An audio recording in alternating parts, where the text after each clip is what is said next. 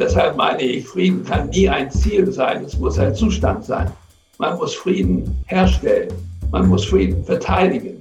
Aber zu sagen, unser Ziel ist Frieden, das ist eher äh, selbstzerstörerisch.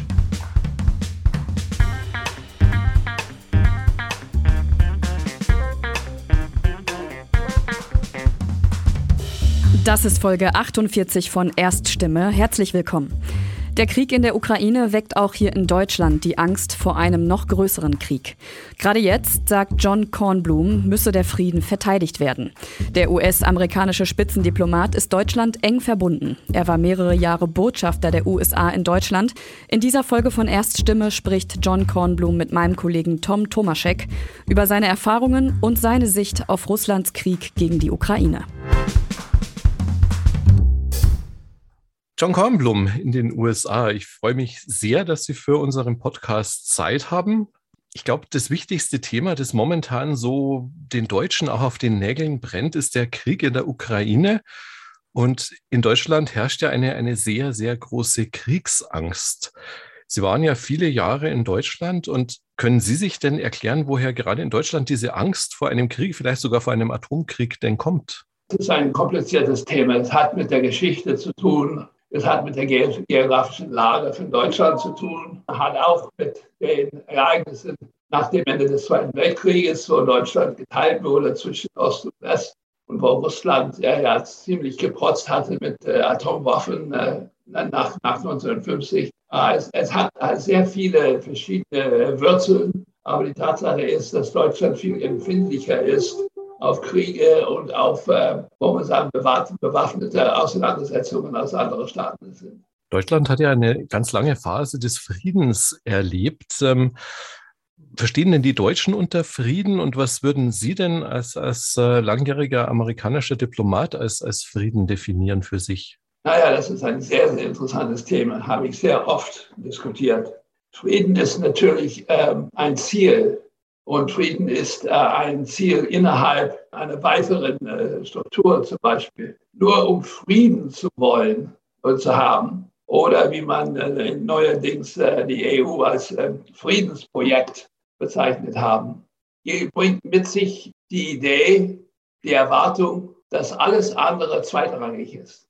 Freiheit, Demokratie, äh, Wohlstand, alles ist, alles ist, ist sozusagen ist man bereit zu, zu opfern, um Frieden zu haben. Und deshalb meine ich, Frieden kann nie ein Ziel sein, es muss ein Zustand sein. Man muss Frieden herstellen, man muss Frieden verteidigen, man muss Frieden auch äh, ermöglichen durch zum Beispiel das, das System in dem Land. Aber zu sagen, unser Ziel ist Frieden, oder wie die SPD seit langem gesagt hat, wir haben Friedenspolitik, das ist eher äh, selbstzerstörerisch. Und ein, ein, ich habe auch öfters geschrieben in letzter Zeit, dass diese Bezeichnung der EU als Friedensprojekt hat die EU eigentlich äh, mehr oder weniger geschwächt und in Stagnation gebracht, weil wenn alles nur auf Frieden basiert ist, dann kann man auch kein Risiko nehmen. Und deshalb ist es ein, ein sehr schweißschneidiges äh, Schwert, auch gerade für Deutschland. Wobei sich ja die EU und auch mit der EU zusammen ja jetzt äh, dem Anschein nach alle um eine Position der Stärke bemühen, indem sie Druck auf das Regime Putin ausüben. Ja, das ist aber erst neuerdings. Das hat man gesehen, dass die sogenannte Friedenspolitik nichts gebracht hat, dass Russland genauso aggressiv und genauso undurchsichtig ist wie seit eh und je. Und dass man äh, verteidigen. Die Verteidigung war immer da, wenn ich das sagen darf. Aber die, die war immer da äh, durch die Vereinigten Staaten. Und die Europäer haben sich erarbeitet, das Gefühl, dass sie irgendwie was für den Frieden gemacht haben, wenn die Tatsache, es waren die amerikanischen Streitkräfte, Frieden garantiert haben. Das ist immer noch ein sehr heißes Thema in Deutschland. Das kann man nicht so offen und nicht so äh, ohne Emotionen diskutieren. Aber die Tatsache ist, dieses Europa existiert nur, weil die Vereinigten Staaten seit 75 Jahren bereit waren, sich militärisch in Europa zu engagieren. Wenn wir das nicht tun würden, gäbe es keine EU. Wobei Das ist ja geschichtlich bedingt. Ich meine, die Rolle der USA hat sich ja nach dem Zweiten Weltkrieg und dann vor allem im Kalten Krieg in Deutschland entwickelt. Als Sie 1964 nach Deutschland gekommen sind, was war denn für Sie da so die Situation? Wie haben Sie das erlebt? Wie haben Sie das empfunden? Naja, das war natürlich ähm, sozusagen Tiefkühlschrank. Alles war gefroren, eingefroren, alles war wie ein riesen äh, Eisbombe sozusagen. Wir durften zum Beispiel, ich war ganz neu und ganz jung und äh, eins, was mir, mir sehr schnell gesagt wurde, ist in unseren Berichten, ich war im Konsulat in Hamburg, also unsere Berichte waren nicht so wichtig, ich war von einem Konsulat, aber immerhin unsere Berichte, wenn wir von, von Ostdeutschland gesprochen haben, wir müssen äh, die äh, Kürzel DDR in, in, ähm, in äh, Gänsefüßchen machen zu, sicher zu sein, dass wir die DDR nicht anerkannt haben. Und äh, das war natürlich äh, die, die Gefahr, dass irgendein Bericht von mir irgendwas mit der DDR zu tun haben würde, war sowieso gering. Aber äh, das, das zeigte, wie äh, befreundet alles war. Und gleich, gleich nachdem ich in Hamburg angekommen war, gab es, äh, das ist jetzt vergessen, aber damals war es ein sehr, sehr umstrittenes Papier, die Denkschrift der EKD, Evangelische Kirche Deutschlands, über äh, die Beziehungen zwischen der Bundesrepublik und der DDR. Und die waren die ersten eigentlich, vor Willy Brandt, vor Egan Bahr, die waren die ersten, die versucht haben, irgendeinen Dialog mit der DDR anzufangen. Und diese Denkschrift war sehr, sehr umstritten. Also ich habe teilweise ein paar Diskussionen teilgenommen und, oder, oder besucht, besser gesagt. Und äh, das war, ging also sehr emotionell und sehr heiß vor. Also man darf nicht vergessen, dass zu dem Zeitpunkt auch die Ostgebiete immer noch in der Wetterkarte im Tagesschau abends, da war, die, war Ostpreußen und Schlesien und äh, Pommern und so immer noch als die Grenzen von Deutschland. Das müssen Sie ja eigentlich ziemlich skurril erlebt haben dann, ne? No, es war sehr interessant. Ich meine, für mich war das alles neu. Ich war jung und ich kam aus dem mitten von Amerika. Ich wusste natürlich vom Zweiten Weltkrieg etc. Aber das alles war sehr, sehr interessant, einfach zu sehen, wie emotionell die ganze Sache in Deutschland war. Wie haben Sie denn da die deutsche Bundesregierung unter äh, Kanzler Erhard wahrgenommen? Wie haben sich die da verhalten? Oh, naja, wie gesagt, wir waren weit weg vom Schuss. Ich war da, als Erhard gewonnen hat, 1965, gegen Willy Brandt. Und dann sagte mir mein Chef, der viel älter war als ich und viel erfahrener. Erhard wird das knapp ein Jahr halten und dann wird er gestürzt werden von seiner eigenen Partei. Ich war sehr überrascht, wieso, er hat ganz groß gewonnen. Ja, aber innerhalb der Partei hat er keine Unterstützung. Und das war tatsächlich, tatsächlich war 1966 wurde er gestürzt und dann hat es die erste große Koalition äh, zwischen äh, FDP und äh, zwischen CDU und SPD gegeben, wo Willy Brandt dann Außenminister wurde. Und das war eigentlich die Vorbereitung auf Brandt und seine Außenpolitik. Da war ja Konrad Adenauer 64, als Sie nach Deutschland gekommen sind, zwar nicht mehr Kanzler, aber noch CDU-Vorsitzender. Haben Sie ihn denn erlebt? Haben Sie Nein, habe ich nicht. Nein, habe ich nicht. Der, er kam nicht so oft nach Norddeutschland, wollen wir so sagen. Das war für ihn ein ausländisches Gebiet.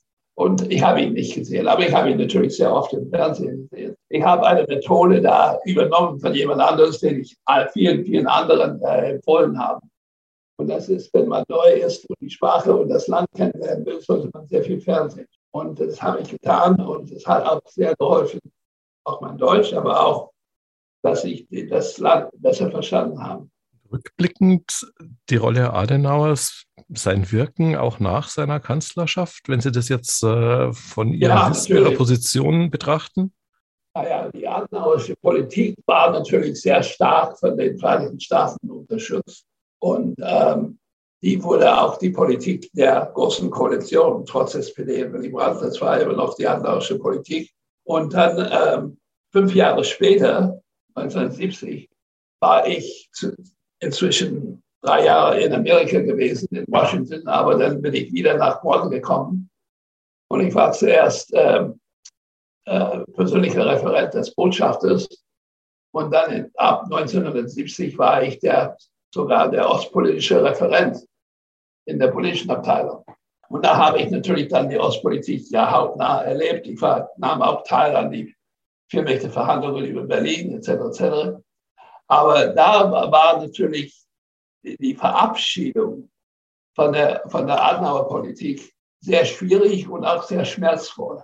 Und äh, man redet jetzt in Deutschland, als ob die, ob, ob die Ostpolitik sozusagen von irgendwie von Gott äh, runtergebracht werden würde oder sowas. Aber die Tatsache ist, das war sehr heiß und äh, eigentlich hässlich bekämpft. Und es war erst eigentlich ab 1975 oder 76, als, als dann der Herr Schmidt Kanzler war, dass die Ostpolitik auch für die CDU angenommen wird.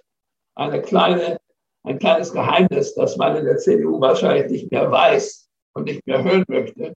Aber 1975, als die Helsinki-Schlussakte unterschrieben wurde, es hat ein Gipfeltreffen gegeben in, in, in Helsinki und eine Schlussakte, die wirklich Menschenrechte als Fundament und auch Selbstbestimmungsrecht als Fundament auch für die deutsche Wiedervereinigung 30 Jahre später war, die einzige demokratische Partei in Europa, die die Schlusssache abgelehnt hat, war die CDU. Die CDU hat Helsinki und die Schlusssache nicht akzeptiert. Warum? Weil es natürlich auch äh, die äh, Förderungen der Flüchtlinge und die Grenzen in Europa und so, die, die Ergebnisse des Zweiten Weltkrieges mehr oder weniger anerkannt hat. Und das war in Deutschland immer noch für eine konservative Partei, mindestens CDU damals, das war einfach nicht machbar.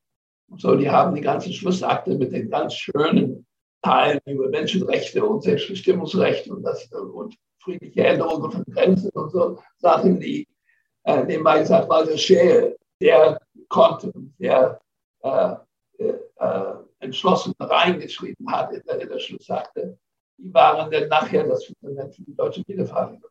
Aber die CDU hat es nicht so erkannt.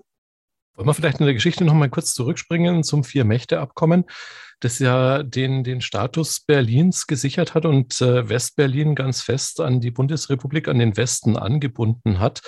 Ähm, war denn den Deutschen damals schon klar oder war Ihnen auch äh, der US-Administration, war da schon klar, was das für Folgen hat, was das für eine Grundlage bildet, dieses Vier-Mächte-Abkommen, das Sie da mitgestalten durften? Nein, ich glaube nicht. Äh, es, es, ich meine, es war, es wurde alles, und das ist auch richtig so, es wurde alles menschlich gesehen.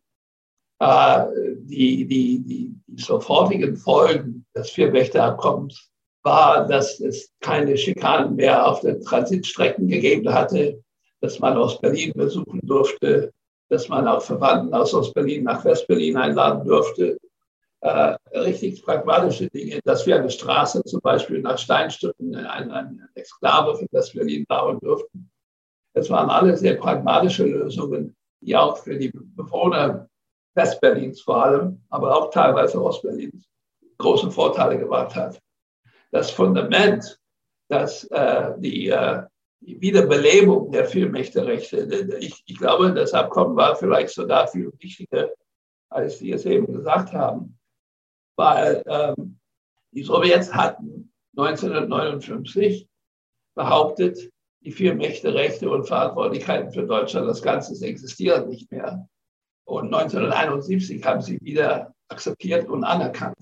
Und äh, die Tatsache ist natürlich, dass sie immer da waren. Aber äh, das, war, das wollten die Sowjets nicht zugeben. Äh, ich darf eins erzählen aus den Verhandlungen, als wir zu dem Punkt kamen, wo die Sowjets sagten, wir, waren, wir sind jetzt bereit, diese Rechte wieder zu, äh, zu akzeptieren, aber wir müssen sie dann von der DDR zurückholen.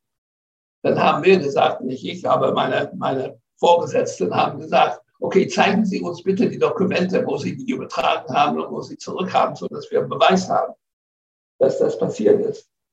Und natürlich, es gab keine Dokumente, weil es nie passiert war. Und dann äh, nach, nach, wir haben so, unsere Leute haben ein bisschen vielleicht unfair gespielt und gespielt mit den russischen Vertretern. Und dann nach, nach vier, fünf Tagen haben die gesagt, ja, wir haben die Dokumente verloren. Mehr können wir nicht sagen. So. Aber die, die, die Tatsache ist, dass diese Verhandlungen die, äh, die Gültigkeit der vier Mächte, und Vaterlichkeit bestätigt hatten. Und das war wieder das Fundament für die Wiedervereinigung 20 Jahre später, weil wenn die, die vier Mächte, weil die, die, die Verhandlungen zur Wiedervereinigung keine riesen Friedenskonferenz waren, sondern Verhandlungen in 2 plus 4 unter, unter sechs Staaten. Und die 2 plus 4 Ergebnisse wurden dann ratifiziert in der, in der UNO von den anderen Staaten, die damals in der Koalition gegen Deutschland waren. Und die haben Jahre und wahrscheinlich Millionen, wenn nicht Milliarden von äh, D-Mark damals gespart in der, in der Abwicklung der Probleme nach dem Zweiten Weltkrieg. Es war wirklich ein, ein unglaublich wichtiges Fundament. Und ich glaube, das versteht man bis heute nicht, wie wichtig dieses Fundament war. Jetzt, wenn Sie in solchen Verhandlungen sitzen, wo die Meinungen, die Ansichten, die Strategien so weit auseinandergehen. Auf der einen Seite auch äh, die damalige Bundesregierung unter Brandt, die ja den Dialog gesucht hat, ähm, die ja nicht diese Position der Stärke auch vertreten hat. Ähm, wie, wie geht man da vor? Wie argumentiert man? Wie mühsam ist es da, zu einer Einigung, zu einem Abschluss zu kommen und seine Position auch dann möglichst gut durchzusetzen?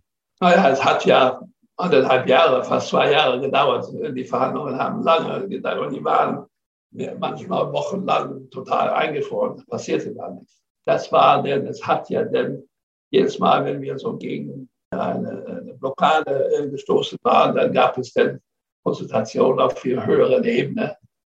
Und die, äh, die, die, die Blockaden wurden irgendwie durchgebrochen und dann durfte man wieder anfangen zu verhandeln. So, es war eine Verhandlung, die auf der einen Seite wirklich mit sehr kleinen Details der Berliner Wirklichkeit sich befasst hatte, zur gleichen Zeit den größten Prinzipien der Weltpolitik auch geleitet wurden. Aber diese Prinzipien durften, durften nicht in den Verhandlungsraum da entschieden werden. Das wurde dann zwischen den Regierungen passieren. Aber es wurde alles auf der Basis, das möchte ich jetzt auch für heute betonen, alles von Brand, von dem Brand und Dingen war auf der Basis von NATO, atlantische Beziehungen und auch eine starke Verteidigung. Die Bundeswehr war damals des Weiteren die beste Armee in Europa. Und äh, das war alles für Brand, für, für war, war das sehr wichtig, dass man aus einer Position der Stärke verhandelt hatte. Wie wichtig war denn, weil Sie Egon Bahr jetzt schon erwähnt haben, wie wichtig war denn seine Rolle in diesen Verhandlungen und in diesen ja, Seine Rolle war zentral. Er war, er war nicht nur der der Ideenmensch sozusagen, der die Konzepte hatte, sondern der hat auch die Verhandlungen geführt. Es gibt ja, ich habe das im Moment hier im Moment nicht, aber es gibt ja ein ziemlich dickes Buch, das vom Auswärtigen Amt rausgebracht wurde vor, ich weiß nicht, vor 15, 20 Jahren, der die ganzen Konsultationen, die Egon Bahr geführt hatte, sowohl in Washington wie in, in London und Paris, aber auch in Moskau geführt hatte, mehr oder weniger veröffentlicht sehr interessantes Buch. Und äh, man sieht dann, wie, wie detailliert, wie pingelig, dürfte man sagen, die, die, die Gespräche waren, die gingen sehr, sehr tief in die Details. Aber, aber wie gesagt, äh, äh, das funktioniert alles, funktionierte alles, weil beide Seiten ganz feste Interessen hatten, die sie äh, schützen wollten. Und äh, die, die andere Seite war bereit, diese Interessen auch äh, Rechnung zu tragen. Machen wir den kleinen historischen Sprung äh, in die Ende 70er, 80er Jahre NATO-Doppelbeschluss. Wo waren Sie denn, als der NATO-Doppelbeschluss äh, herausgegeben wurde, als der umgesetzt wurde? Waren Sie da schon wieder in Deutschland? Ich, ich war in, in, drei verschiedenen Orten. Als der Doppelbeschluss konzipiert wurde, war ich äh, stellvertretender Leiter der Abteilung für militärische Sicherheit in, dem, ähm, äh, in der Operabteilung im, im State Department. So, ich war dabei, als die Sache konzipiert wurde. Dann ging ich zwei Jahre nach äh, West-Berlin an unsere Mission in Berlin und war, als der Doppelbeschluss verabschiedet wurde, war ich in Berlin. Und dann war, ging ich gleich danach wieder zurück nach Washington und war Leiter der Abteilung für Mitteleuropa, also Deutschland, und habe eine sehr interessante Rolle da gespielt weil ich auch damals auch gut Deutsch konnte. Ich war mehr oder weniger der Gesprächsleiter in Deutschland über die ganzen ja, ganz heißen Debatten über Mittelstreckenraketen. Das heißt, Ich war offiziell in, in Washington ansässig, aber ich war mindestens die Hälfte der Zeit in Deutschland und habe ja äh, Veranstaltungen gemacht, zusammen mit den Grünen und mit der SPD und mit den Russen. Und ich war mehr oder weniger der Einzige der vier, die dann den Doppelbeschluss war.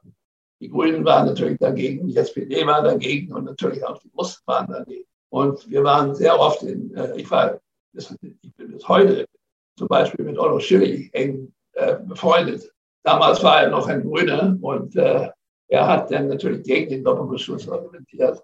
So, ich war mehr oder weniger der Einzige, der für den Doppelbeschluss äh, gesprochen hatte. Und das waren teilweise sehr äh, bunte Veranstaltungen, wollen wir so sagen.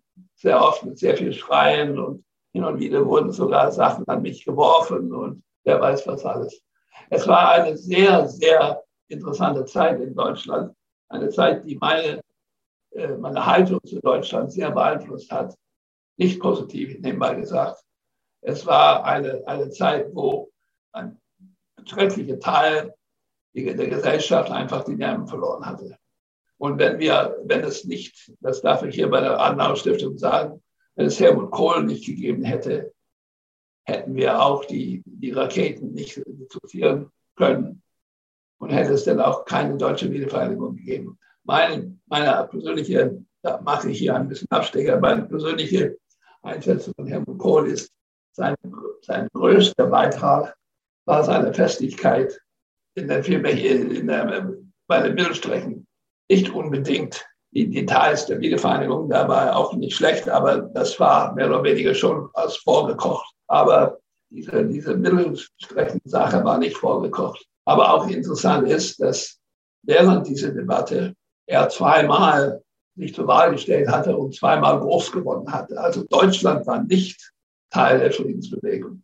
Aber die Friedensbewegung war aktiv, sehr lautstark hatte sehr viel Geld, direkt von der Sowjetunion, nebenbei gesagt. Und äh, so gab den Eindruck, dass ganz Deutschland äh, gegen den Doppelbeschluss war. Aber Helmut Kohl hat das, genau das Gegenteil bewiesen, indem er zweimal ganz umstrittene Wahlen gewonnen hatte.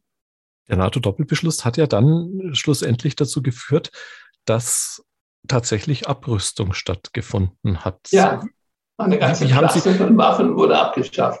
Wie haben Sie denn das erlebt? Wie, weil ich meine, das ist ja auch äh, Teil Ihres Erfolgs dann gewesen, zu erleben.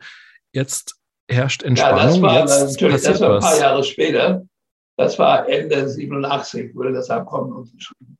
Davor kam ein Ereignis, wo ich auch eine zentrale Rolle gespielt habe, der berühmte Ronald Reagan-Rede in Berlin, Juni 87. Und das war meine Idee, mein Text. Und äh, das Ziel der Rede war nicht, dass Gorbatschow die Mauer runterreißen sollte, sondern war an Bonn gerichtet und auch an die CDU, muss man sagen. Bis 87 war Deutschland ziemlich abgeweicht. Man war bereit, die Vielmächte-Rechte zu opfern, in der Hoffnung, dass man irgendeinen Frieden, kommen wir wieder auf das Wort Frieden zurück. Man wollte einen Frieden haben, weil man meinte, Gorbatschow sei der beste sowjetische Führer, den wir je haben würde. Und da, da mussten wir alles tun, um Frieden mit ihnen zu schließen. Und das heißt, alles aufopfern. Und das wäre nie passiert, weil wir und Engländer und die Franzosen hätten das nicht akzeptiert. Aber wir wollten es nicht, dass es so weit kam. Und dann kam das Konzept der, der Regenrede, der eigentlich an das Bundeskanzleramt in Bonn gerichtet wurde. Und es hat Erfolg gehabt. Danach gab es keine Vorschläge mehr für einen separaten Frieden mit Russland. Haben Sie den Gorbatschow selbst eigentlich mal getroffen? Haben Sie den erlebt? Oh ja, mehrmals, ja. Ich habe ein langes Gespräch mit ihm gehabt über dieses Thema. Und er hat auch gesagt, ich habe gesagt, Sie, Sie wissen, die, die, die Regenrede war nicht gegen Sie gerichtet. Deshalb, das wusste ich. Rani und ich waren die besten Freunde. Wir wussten ganz genau, was das alles war. Es hat überhaupt keine Schwierigkeiten gegeben äh, mit der Rede. Überhaupt nicht. Es waren nur die Deutschen, die ja so, äh, so äh, nervös waren. Und er hat das sehr, sehr ähm, offen und sehr freundlich angesprochen. Und wir haben, wir, wir haben uns immer mit den Russen sehr gut verstanden zu diesem Zeitpunkt, weil die Russen eigentlich nur den Status quo haben wollten. Sie wollten gar, die waren nicht wie jetzt Putin, der den Status quo ändern möchte. Die wollten nur den Status quo aufrechterhalten. Auch Gorbatschow. Ja, auch Gorbatschow, ja. Was glauben Sie denn oder was, was aus Ihrer Sicht hat denn dann dazu geführt, dass auch bei den Russen, bei den Ostblockstaaten dann ein Umdenken, Einlenken stattgefunden hat. War das, waren das wirtschaftliche Nöte? Waren das äh, politischer Druck? War das militärischer Druck? Was hat da dazu geführt, dann, dass langsam das aufgeweicht ist und die, die Öffnung des Ostens und die Wende dann in Deutschland auch vorbereitet wurde? Naja, es gibt zwei Phasen hier. Erstens die 70er Jahren, wo auch die Helsinki-Schlussakte verabschiedet wurde. Da meinte, da war noch Brezhnev noch da, er meinte, das höchste Ziel für Russland sei die Bestätigung der Nachkriegslage, der Grenzen von 1945. Und das heißt auch dann sowjetische Kontrolle über Ost- und Mitteleuropa. Und die waren bereit, sehr viele Kompromisse zu machen und haben natürlich die, die, die Stärke, die Macht sozusagen der Menschenrechte gar nicht verstanden, überhaupt nicht verstanden. Und da waren sie sehr überrascht, als es dann auf einmal nach Unterschrift des Schlussakte überall Menschenrechtsbewegungen gegeben haben in Osteuropa. So, das war die erste Phase.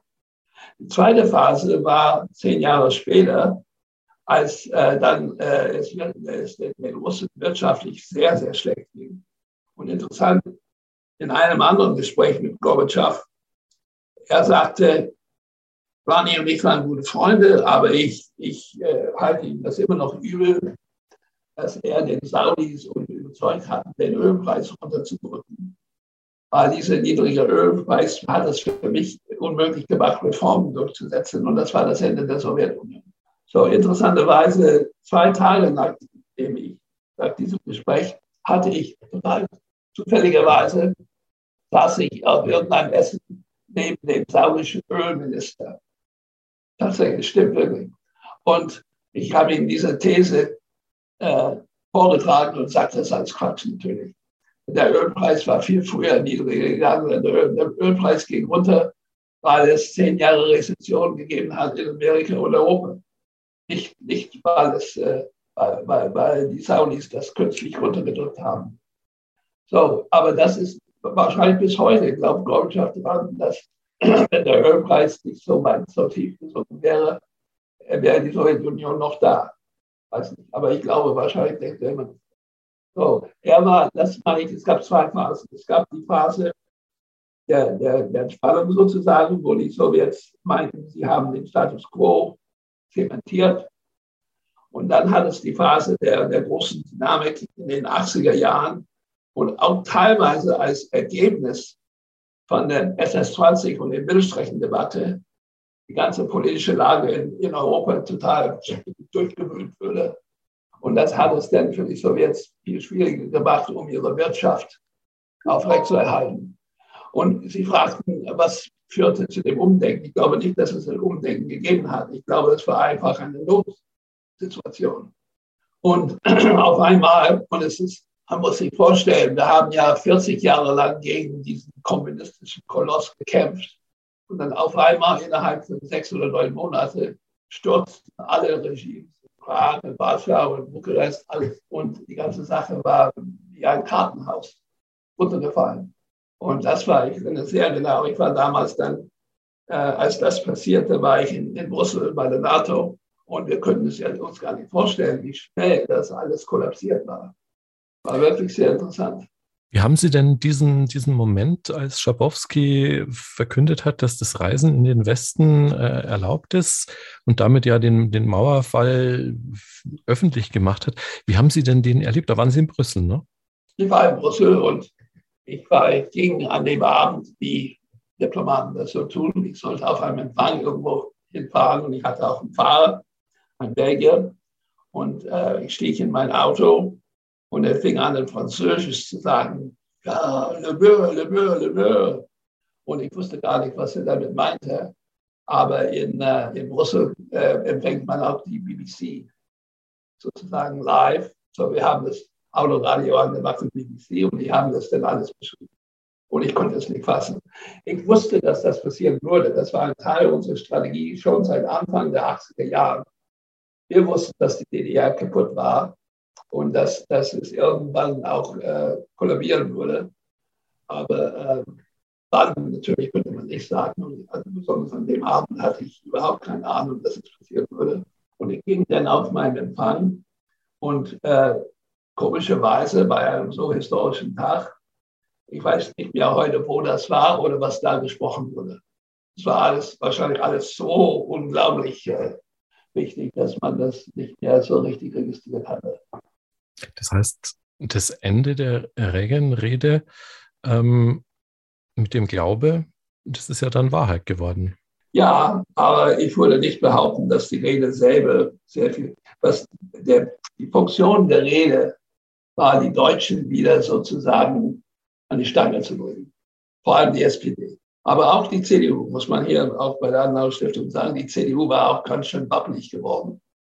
Und äh, in Deutschland, weil die, die, die Strategie der Sowjets war wahrscheinlich ein bisschen wie jetzt eine ganz starke Bedrohung darzustellen, in der Erwartung, dass das die, die, die nicht die Amerikaner, aber die Europäer abweichen würden. Und die würden dann äh, äh Druck auf uns üben, um äh, äh, eine mehr ähm, friedlichere Haltung der Sowjetunion zu, zu, äh, zu halten.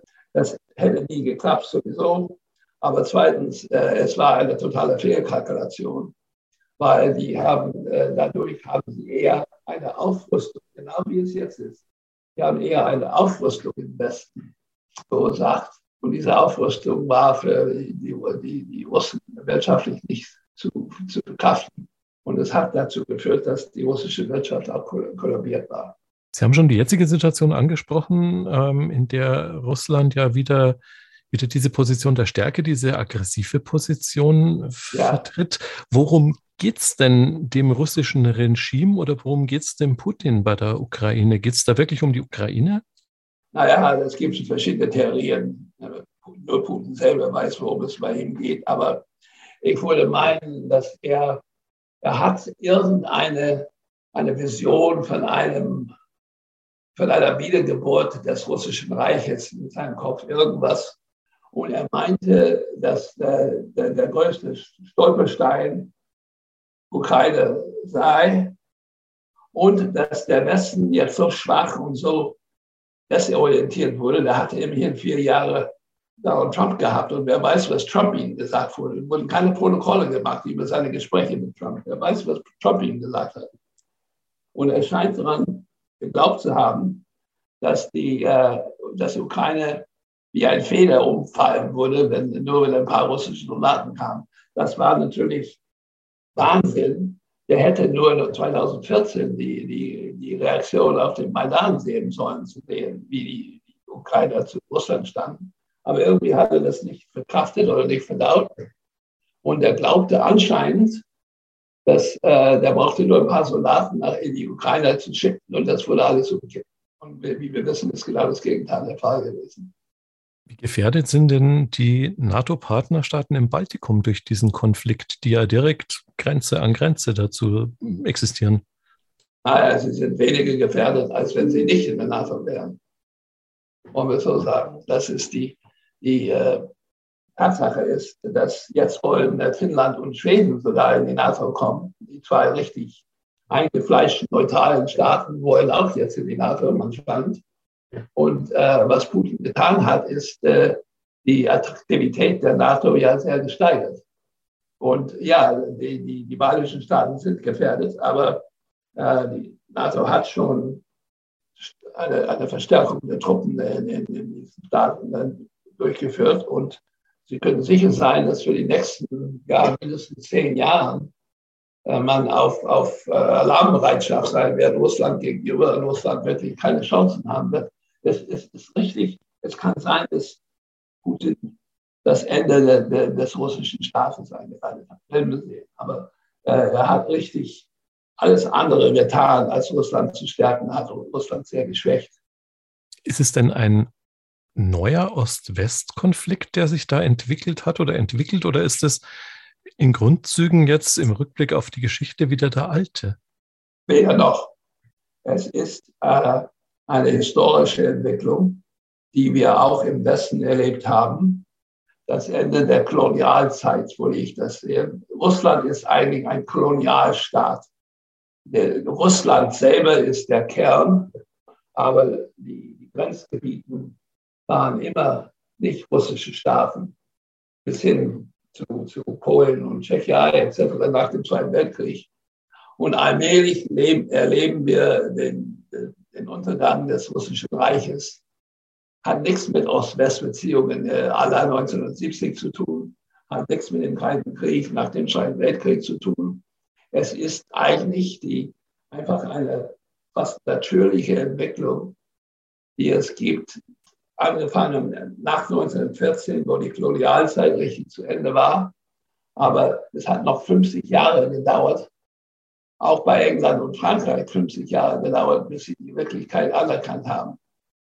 Und jetzt nach dem Ende des, der Sowjetunion ist es jetzt 30 Jahre und erst jetzt sieht man die, die tieferen äh, Implikationen von diesem Ende der Sowjetunion und auch das russische Reich, das alte imperiale Russland äh, verschwindet. Ich glaube nicht, dass Russland verschwindet, aber dass, dass die, die alten Ansprüche auf ein, eine imperiale Rolle äh, wird jetzt verschwinden.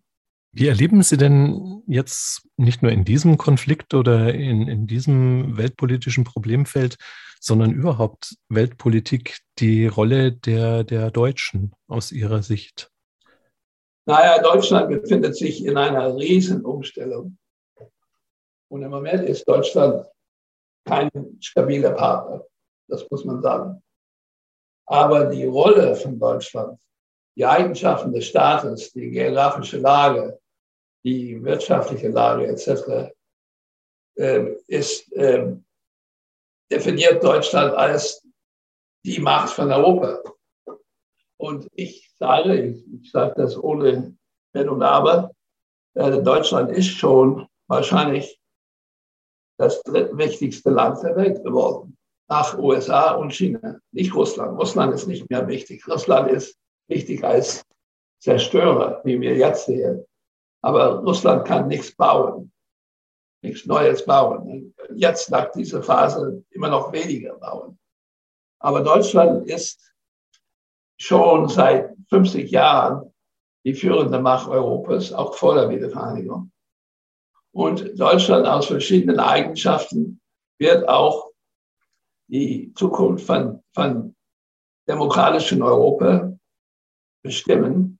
Und dieses demokratische Europa hat mehr als 500 Millionen Einwohner und ist eine, eine, äh, spielt eine Rolle auf der Welt, die gleich wichtig ist mit der Rolle der Vereinigten Staaten und der Rolle Chinas.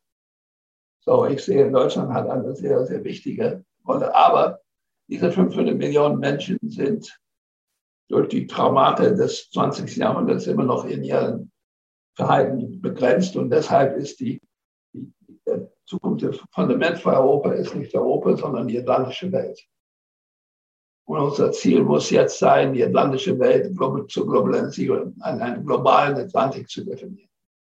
Und da sind nicht wir, nicht die Menschen sind nicht dabei, sondern die Tatsachen, die technologischen Entwicklungen, die historischen Entwicklungen äh, spielen in diese Richtung. Ich, ich bin nicht, ich habe keinen Zweifel, dass wir das erreichen werden, aber dazwischen liegen mehrere Jahre oder sogar Jahrzehnte von Unruhe.